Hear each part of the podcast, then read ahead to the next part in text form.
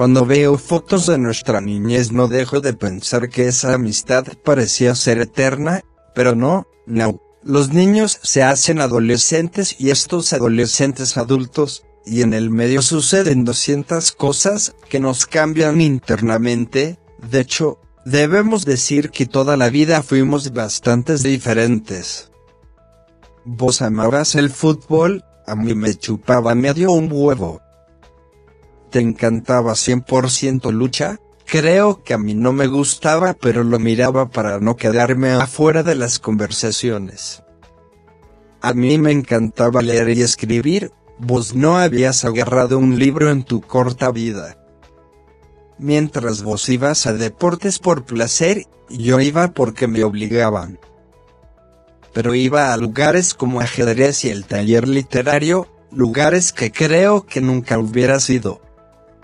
Ni una cosa ni la otra fueron peor o mejor, simplemente diferentes, a pesar de eso, pasamos toda nuestra infancia juntos.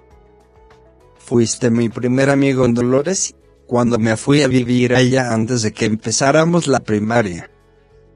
Fuiste el mejor amigo que un pibe con discapacidad hubiera podido tener. Todavía recuerdo el día que nos conocimos. Vos estabas en tu bicicleta y yo estaba con mis tazos de Pokémon, la heladería de tus abuelos y la ferretería de mi papá estaban en la misma vereda.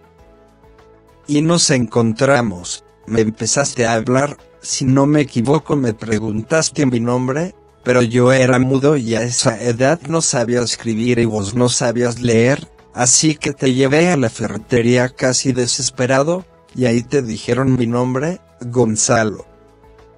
Necesitaste solo ese dato, simplemente mi nombre, para entenderme, sin necesidad de palabras. ¿Vos me entendías? ¿Cómo? No tengo la más puta idea, pero lo hacías.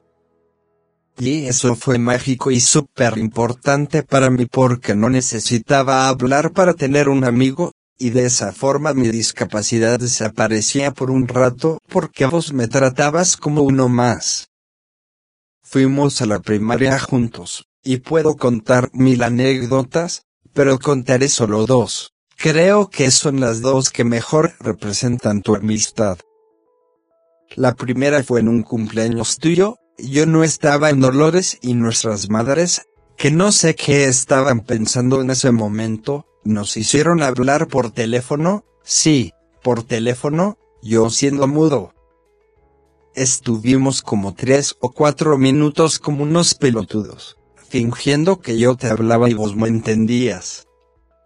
Y la segunda fue que en la mitad de la primaria, que me gustaba una compañerita, estaba enamoradísimo, pero a vos también te gustaba pero lo ocultaste de todos, hasta que en tercer grado te dije que no me gustaba más. Ahí me confesaste que vos también te gustaba desde siempre pero no querías decirlo por mí.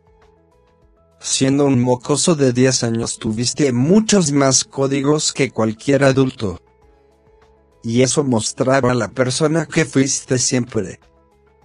Fuiste una parte fundamental para que no me sienta diferente esos primeros años de mi vida. Y eso te lo agradezco. El tiempo pasó, en secundaria yo me cambié de escuela. Y aunque vivíamos al frente uno del otro, la vida y los gustos nos fue alejando. Nos hemos cruzado y saludado en el almacén que está abajo de mi casa, siempre muy cordialmente pero la verdad es que no tengo ni idea de cómo es tu vida, nunca me tomé el tiempo para revisar tus redes, y no pienso hacerlo ahora que estoy escribiendo esto, no tendría sentido. Pero no tengo ninguna duda que sos un buen tipo, que después de todo es lo más importante. Te agrego en esta lista de cartas, para agradecerte aquellos años compartidos, que fueron tan importantes para mi crecimiento personal. Me pareció que la gente que me lee y me escucha tenía que conocerte.